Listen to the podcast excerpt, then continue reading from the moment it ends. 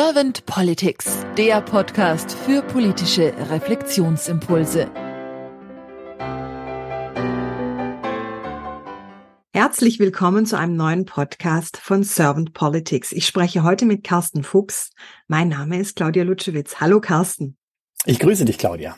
Carsten, ich habe mich sehr auf dich gefreut, weil ich deine Posts auf LinkedIn sehr inspirierend finde und sehr ansprechend und auch sehr häufig dabei schmunzeln darf. Dafür auf diesem Weg jetzt erstmal schon mal mein herzliches Dankeschön. Und bevor wir jetzt ins Gespräch einsteigen, würde ich dich gerne auch vorstellen. Carsten, du bist Gründer und Inhaber von Fuchs von Morgen. Und du bist unter anderem Beirat der Rheinischen Stiftung für Bildung, was ich auch sehr spannend fand. Mhm. Und für dich ist Zukunft, so habe ich es verstanden, ein Herzensthema. Und du hast ja. es dir deswegen auch sehr stark auf deine Fahne geschrieben, so kann man es vielleicht auch sagen. Und du hast dazu auch schon publiziert, und zwar das Buch Zukunft entscheiden. Mhm. Das fand ich sehr spannend, weil du in diesem Buch so dir den Blick auf die Unternehmen ausrichtest und sagst, wie kann man Unternehmern die Angst vor dem Morgen nehmen? Wie kann man ihnen vielleicht in der Zukunft eine Heimat geben? So habe ich es auch verstanden. Und du stellst da mehrere Fragen, die sehr stark zur Reflexion anbieten. Unter anderem, wie wird das morgen aussehen? Oder Zukunft geht anders. Zukunft wird im Kopf entschieden und hängt praktisch von unserem Denken und unserer Haltung sehr stark ab. Was mich also mhm. also auch sehr, fand ich, stark ins Denken und Reflektieren gebracht hat, weil ich gedacht habe, ja, wenn man Zukunft als Haltung versteht, ist ja auch sehr charmant. Deswegen bin ich jetzt mal sehr gespannt auf deine Antworten zu meinen Fragen. Außer du hast eine erste Frage an mich. Nein, habe ich nicht, sondern äh, ich wollte das nur kurz ja bekräftigen. Erstmal vielen Dank, vielen Dank für die freundliche Vorstellung und auch die freundlichen Worte zu den zu den zum Schmunzeln bringenden Postings. Ähm, die Haltung ist tatsächlich nicht nur eine andere Sichtweise, sondern ich glaube ein ganz anderer Schlüssel zum Thema Zukunft. Aber da sind wir schon mitten in unserem Thema. Mhm. Ja, dann steigen wir einfach mal in die Politik der Zukunft ein, Carsten. Sehr gerne. Wenn du dir über die Aufgabe von Politik so Gedanken machst und das auch mal so ja durch Herz und Hirn wandern lässt, was ist für dich die Aufgabe von Politik?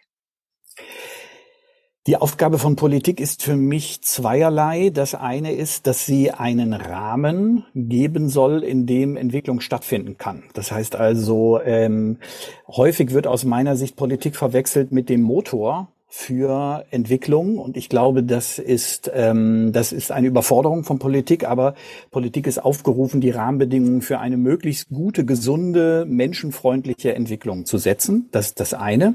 Und das zweite ist, Zukunft hat für mich die ganz starke Aufgabe, ein positives Zukunftsbild für Menschen zu entwerfen. Das heißt, dass Menschen wissen, wohin soll eigentlich die Entwicklung gehen. Das heißt, wenn wir Rahmenbedingungen setzen, wenn wir Entwicklung ermöglichen, wohin eigentlich? Und das wünsche ich mir ganz stark von Politik und daran kannst du schon auch wahrscheinlich durchhören. Das vermisse ich auch gleichzeitig häufig von Politik. Das wäre jetzt so meine nächste Frage gewesen. Wie nimmst du denn momentan die Politik wahr? Es geht viel weniger um das Momentane, obwohl es in den letzten Jahren, glaube ich, noch mehr zugenommen hat, dass, ähm, dass Politik sich immer weniger traut, positive Zukunftsbilder zu entwerfen, weil man sofort Angst hat auf Reaktionen, ähm, Vorreaktionen daraufhin oder vielleicht auch darauf festgenagelt zu werden, dann natürlich die Wiederwahl zu gefährden und all diese Dinge. Ich habe das Gefühl, das war früher ein Stück anders. Da haben Politikerinnen und Politiker noch mehr Mut gehabt, positive Zukunftsbilder zu entwerfen. Und insofern glaube ich, ist es aber heute wichtiger denn je. Also gerade in den letzten Jahren, in der Zeit der Pandemie, hätte ich mir das so sehr gewünscht, dass jemand in der Politik mal aufsteht und neben all dem, was Informieren angeht und Regeln und so weiter und so fort, dass man sagt, ähm, liebe Leute, ähm, wir haben in diesem Land schon sehr viel geschafft. Wir haben zwei Weltkriege überstanden. Wir werden das schaffen und wir werden ein positives Ende daraus auch äh, ziehen können. Wir werden daraus lernen können. Wir werden daraus vielleicht auch äh, gemeinsam wachsen können. Also das heißt, dass es etwas gibt, was Menschen aufrichtet und woran sie dann sehen können, okay, es ist jetzt schwierig, ich muss mich an manche Regeln halten, aber es gibt ein Ziel, das sich lohnt. Und das brauchen Menschen. Mhm.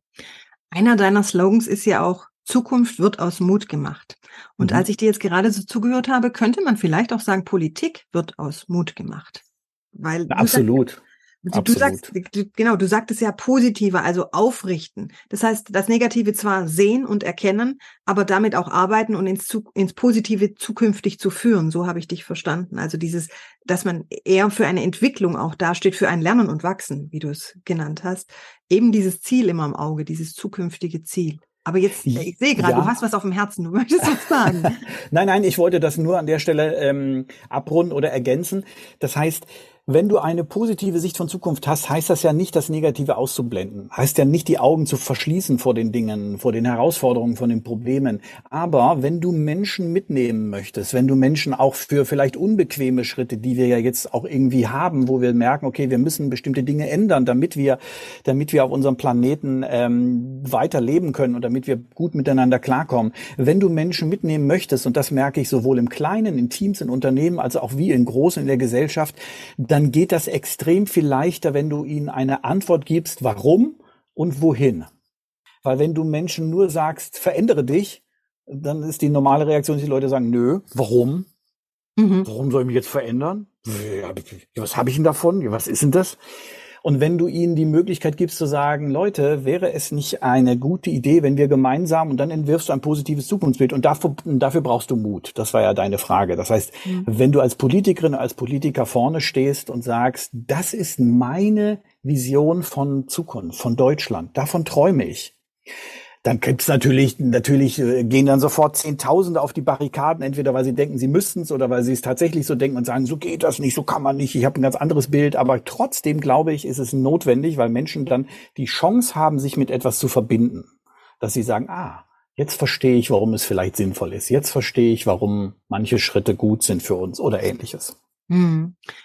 Ich stolper da immer wieder drüber, dass wenn wir Menschen etwas nicht wollen, dann kannst du dich auf den Kopf stellen. Dann passiert auch. Ja, dann wird genau. einfach auch nichts verändert. Deswegen jetzt meine Frage, du hast jetzt schon einige Punkte angesprochen, was dir wichtig wäre, so auch für die Zukunft, welche Wünsche du hättest. Deswegen, ich stelle dir trotzdem nochmal die Frage, weil vielleicht hast du doch nochmal einen weiteren Impuls. Was hast du denn für Wünsche für die Politik der Zukunft? Mhm. Also konkret ähm, maße ich mir nicht an, äh, zu entscheiden, was ist jetzt eigentlich politisch und äh, gesamtgesellschaftlich die richtige Entscheidung oder nicht. Ich, ich finde sowieso, man sollte auch Politikerinnen und Politiker viel weniger draufhauen, weil dann frage ich mich immer, wer möchte eigentlich diesen Job machen? Also äh, da möchte ich erstmal andere sehen, die sich dorthin stellen und ähm, ähm, und den Job so machen. Aber ich habe tatsächlich, ähm, wenn ich wenn ich an die Politik der Zukunft denke, dann würde ich mir wünschen, dass wir mehr auf das Gelingen schauen, mehr auf die Möglichkeiten schauen, mehr mehr das Gelingen und die Möglichkeiten fördern, als auf das, was äh, uns hindert daran äh, bestimmte Dinge zu erreichen. Das heißt, mutiger zu sein, Möglichkeiten möglich zu machen, auch auf die Gefahr hin, dass wir vielleicht mal einen Fehler machen, dass wir daran merken, okay, es hat sich jetzt nicht, war jetzt nicht vielleicht äh, die allerbeste Idee, aber wir haben es wenigstens probiert. Das heißt, ähm, Mut zum Möglichmachen und Mut zu Fehlern und darüber auch offen zu sprechen. Das ist ja, finde ich, auch ein Manko, dass man, dass in Politik sich eigentlich auch, also ja, man darf ja nicht über Fehler sprechen, weil dann ja sofort alle denken, äh, das sind nicht die richtigen. Aber wir mhm. alle wissen, dass wir Fehler machen. Also mhm. Mut, Mut auch vielleicht ein Stück ehrlich, ehrlich an der Stelle zu sein. Mhm. Also diese Risikobereitschaft vielleicht auch, ne? Und dieses, ja wie du sagtest, diese Fehlerfreundlichkeit, den Fehler vielleicht auch dankend anzunehmen und zu sagen, daraus lernen wir jetzt, jetzt wissen wir, wie es nicht geht. Und äh, für morgen machen wir es jetzt oder versuchen wir es mal anders, dass man einfach dieses Trial and Error, wie es auch so schön heißt. Ne? Ich stelle im Podcast gern die Frage, und zwar manchmal nenne ich sie Glaskugelfrage, manchmal nenne ich sie Kanzlerfrage. Ähm, mhm. Dich würde ich jetzt gerne die Glaskugelfrage nennen, weil du als zukunftsdenkender und stark orientierter Mensch für die Zukunft doch vielleicht eher mit der Glaskugel zurechtkommst. deswegen, deswegen ich bin gespannt. Mal gucken. Stell dir mal vor, schau mal in die Glaskugel rein und stell dir mal vor, du siehst da den Carsten und der ist auf einmal schwuppdiwupp Bundeskanzler. Ja. Bundeskanzler von Deutschland und du hast ein Team an deiner Seite, was sehr mutig ist, ja. was die Veränderung sehr charmant angehen möchte, was sehr gut orchestriert ist, also sehr gut in der Kollaboration, im Miteinander, was äh, gut die negativen Dinge erkennt und versucht positivst damit umzugehen, versucht auch aufzurichten, versucht bestmöglich gemeinsam zu lernen, um eben ins Verändern zu kommen. Was wären denn so zwei bis drei deiner Fokusthemen, wo du sagen würdest, ja, das würde ich, wenn ich Bundeskanzler wäre und ein wirklich gutes Team an meiner Seite hätte, das würde ich am Anfang auf jeden Fall gleich anstoßen? Mhm. Also abgesehen davon, dass ich natürlich als erstes ein Zukunftsbild entwerfen und veröffentlichen würde, das wäre das wäre meine erste meine erste Amtshandlung zusammen mit meinem gut äh, gut aufgestellten Team, wie du es gerade beschrieben hast, ähm, wäre für mich ein ein weiteres Herzensthema wäre das Thema ähm, Forschung, also die Forschung zu zu unterstützen im Hinblick auf Lösungen äh, zu entwickeln für die Probleme, weil ich glaube, dass es für jedes Problem eine Lösung gibt. Und ähm, dass die Vergangenheit zeigt, dass wir mit so gut wie allen Herausforderungen auf dieser Erde schon klargekommen sind. Und dass wir dann, wenn wenn wir dem, wenn wir an diesem an diesem Denken festhalten, dass es eine Möglichkeit gibt, dass du im Prinzip ähm, dem Raum geben musst, sprich Forschung möglich machen musst, damit Möglichkeiten da sind, zum Beispiel für Umweltprobleme, für für Probleme der Altersversorgung, für Probleme des Gesundheitswesens oder ähnliches. Das wäre auf jeden Fall ein, ein Bereich, wo ich mich äh, gerne sofort engagieren würde. Das ist das Thema Forschung.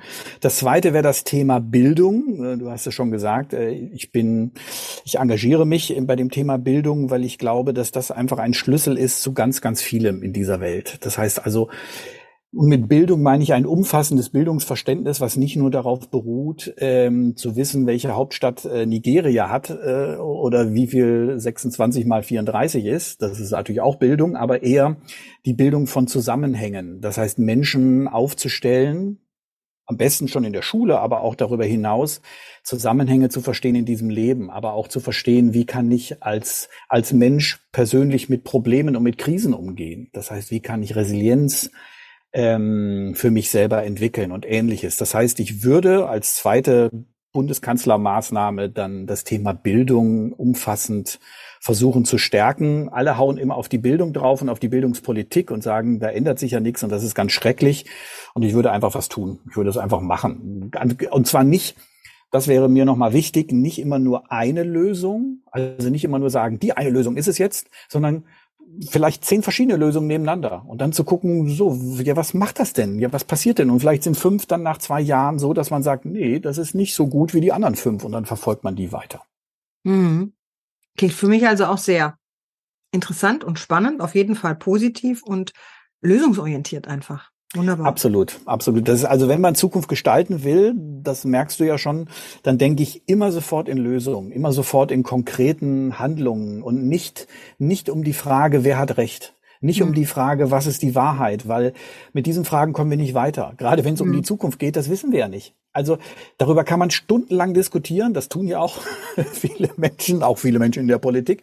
Und wir verhaken uns dann, weil wir, weil wir meinen, ich habe aber jetzt recht und das wird aber jetzt zum Ziel führen und nicht das andere. Und wenn man ehrlich ist und man tritt einen Schritt zurück, zurück und man schaut darauf, dann müssen wir uns angucken, müssen sagen, wir wissen es beide nicht.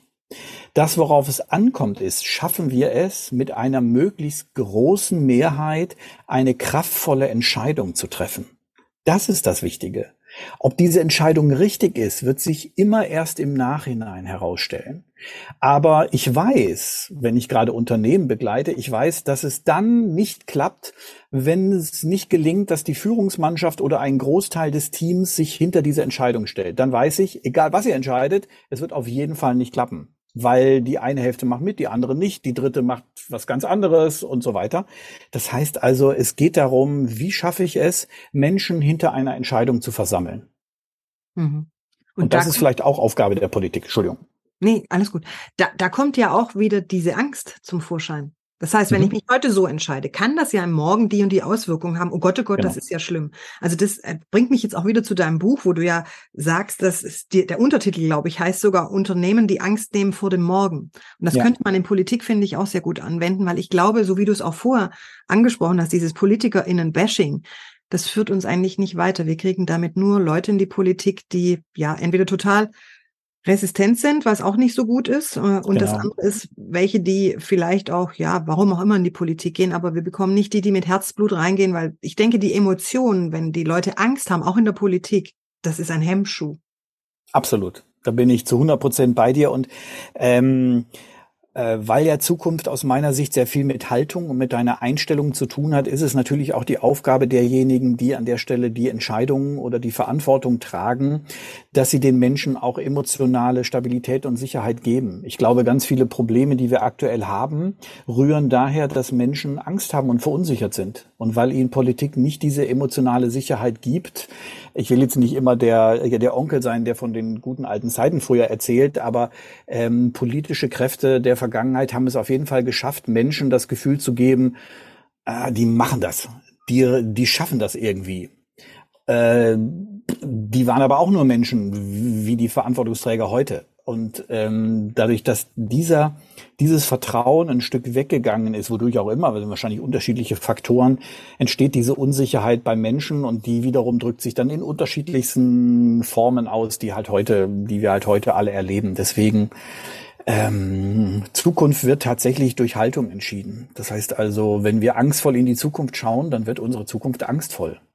Mhm. Und wenn wir mutig in die Zukunft schauen, dann wird unsere Zukunft mutig werden. Das ist, das ist, ähm, das ist so, das ist so einfach und das ist eine ganz einfache Gleichung. Und alle, alle erleben das auch in ihrem eigenen Leben und das funktioniert oder das gilt eben auch für uns als Gesellschaft. Mhm. Schön, dass du das jetzt so sagst, für uns als Gesellschaft, also für die Zivilgesellschaft, weil ich denke, es sind ja auf der einen Seite die Politiker und die PolitikerInnen, auf der anderen Seite sind wir Bürger und Bürgerinnen und da sind wir alle gefragt in unserer Haltung zum Morgen, auch zum Ja, bitte, ne? bitte, auf also, jeden Fall. Ja, mh. auf jeden Fall. Ich finde es auch interessant, dieses Wort mutig, diese drei Buchstaben, oder sag mal, das sind jetzt äh, fünf Buchstaben, aber das Wort Mut, das hat ja. jetzt nur drei Buchstaben, das taucht im Podcast, kann ich sagen, also sagen wir mal zu 80 Prozent immer wieder auf. Und äh, das finde ich so interessant dabei, weil ich denke, ja, wir wissen das eigentlich, warum, warum gehen wir so, so unterschiedlich damit auch um, beziehungsweise warum haben wir vielleicht in der Politik so das Problem damit, ihn auch zuzulassen? Und auch mit, weil in Mut steckt ja auch ein bisschen Demut mit drin. Warum gehen wir nicht demütiger auch mit unseren PolitikerInnen um? Also das, wo ich denke, ja, weil wer will diesen Job schon machen? Also einerseits bin ich da ganz bei dir, demütiger mit den Menschen umzugehen. Das habe ich auch schon gesagt. Das oder barmherziger, das würde ich mir auf jeden Fall wünschen.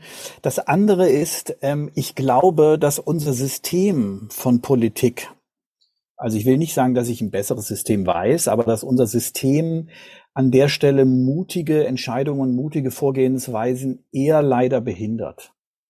Das heißt also, ähm, äh, so gut die Demokratie ist an ganz vielen Stellen, so hinderlich ist sie natürlich auch. Mutige, vielleicht auch manchmal ähm, nicht äh, nicht der Mehrheit sofort allen äh, überzeugende Entscheidungen zu treffen, die auch tatsächlich durchzusetzen. Das heißt also, man ist natürlich, um als Politiker gestalten zu können und voranzukommen, ähm, daran angehalten, Konsens und Kompromisse einzugehen, was ja an vielen Stellen auch gut und wichtig ist. Aber auf der anderen Seite, dass natürlich mutige Entscheidungen und Wege eher erschwert. Also mhm. ich will jetzt nicht falsch verstanden werden, ich möchte jetzt keine Diktatur dagegen stellen, das ist für mich nicht die, nicht die Alternative, aber ja, du verstehst, was ich meine. Das heißt, dass, ähm, ähm, dass je mehr Konsens, desto weniger Mut. Es sei denn, die, die den Konsens fassen würden, wären mutig. Dann würde es wiederum gehen. Ja, wobei auch die Frage hochkommt, ist denn Konsens immer wichtig? Reicht nicht vielleicht auch mal der Kompromiss aus, weil der Konsens ja vielleicht auch nicht immer unbedingt positiv sein muss. Also Absolut. gerade in der Politik. Ja, also ich, ich, ähm, ja, ich sehe mich da laut nicken, wenn ich dich so höre, weil ich denke, ja, wir haben jetzt nun die repräsentative Demokratie, die Schweizer haben die partizipative, glaube ich, so nennt man das bei ihnen. Aber es läuft irgendwie reibungsloser. Vielleicht aber auch, weil sie von Anfang an ganz anders damit umgehen mit ihrem Vetorecht und weiß ich nicht. Und ich glaube auch, dann ist auch nicht alles Gold, was so glänzt in der Schweiz. Also ich denke, da ist auch nicht alles so super gut an dem, wie sie ihre Demokratie leben. Also ich denke, man muss überall Kompromisse eingehen. Absolut, ja, und es funktioniert ja trotzdem, also bei uns trotzdem sehr gut. Also wir schauen ja, da sind wir wieder bei unserer Haltung, unserer Perspektive. Wir schauen ja gerne zuerst immer auf das, was nicht gut ist und was nicht stimmt und was nicht passt und verlieren dadurch den Blick auf die 80 Prozent, die gut laufen. Also man muss doch mal gucken, was bei uns alles gut läuft, was wir, worüber wir uns Tag für Tag keine Gedanken machen müssen, keine Sorgen machen müssen. Äh, ich kann einfach, wenn ich ein Problem habe, zum Arzt gehen und so weiter und so fort. Also was haben wir nicht eigentlich alles für, ja, für Möglichkeiten und für ja, Errungenschaften, die wir leider auch oft vergessen? Und wir schauen auf die 20 Prozent, die vielleicht nicht so optimal laufen und äh, darauf stürzen wir dann alle Energie. Und Zukunft ist aus meiner Sicht deswegen wichtig, bei der Zukunft ist es wichtig, auf die vor allen Dingen auch auf das zu gucken, was gut ist, was mir Mut macht, aus der Vergangenheit vielleicht zu sagen, ach guck mal, das haben wir schon mal gelöst, das werden wir vielleicht auch übertragen können auf ein anderes Gebiet. Weil wenn wir nicht diesen Mut und diesen Optimismus haben, dann wird uns es, dann wird es uns noch schwerer fallen, die Lösung zu finden für die Herausforderung. Mm, mm. Ich danke dir für diesen bunten Blumenstrauß an Zukunftsmut. Also das finde ich jetzt sehr schön. Carsten, habe ich dir jetzt irgendeine Frage nicht gestellt, die du zum Beispiel zum Thema Politik der Zukunft gerne beantwortet hättest? Nee, kann ich jetzt tatsächlich, äh, fällt mir jetzt auf jeden Fall nichts ein, wo ich sage, das ist, das liegt mir noch auf der Seele oder auf der Zunge. Äh, das ist alles wunderbar, wunderbar im Moment eingefangen worden. Dann freut mich das. Und dann sage ich schon mal herzlichen Dank für deine Zeit, Carsten, für deine Impulse. Mir hat sehr viel Freude gemacht und ja, bis bald. Ich danke dir.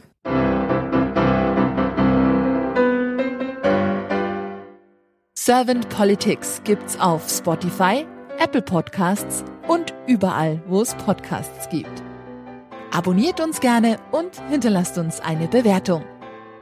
Servant Politics, der Podcast für politische Reflexionsimpulse.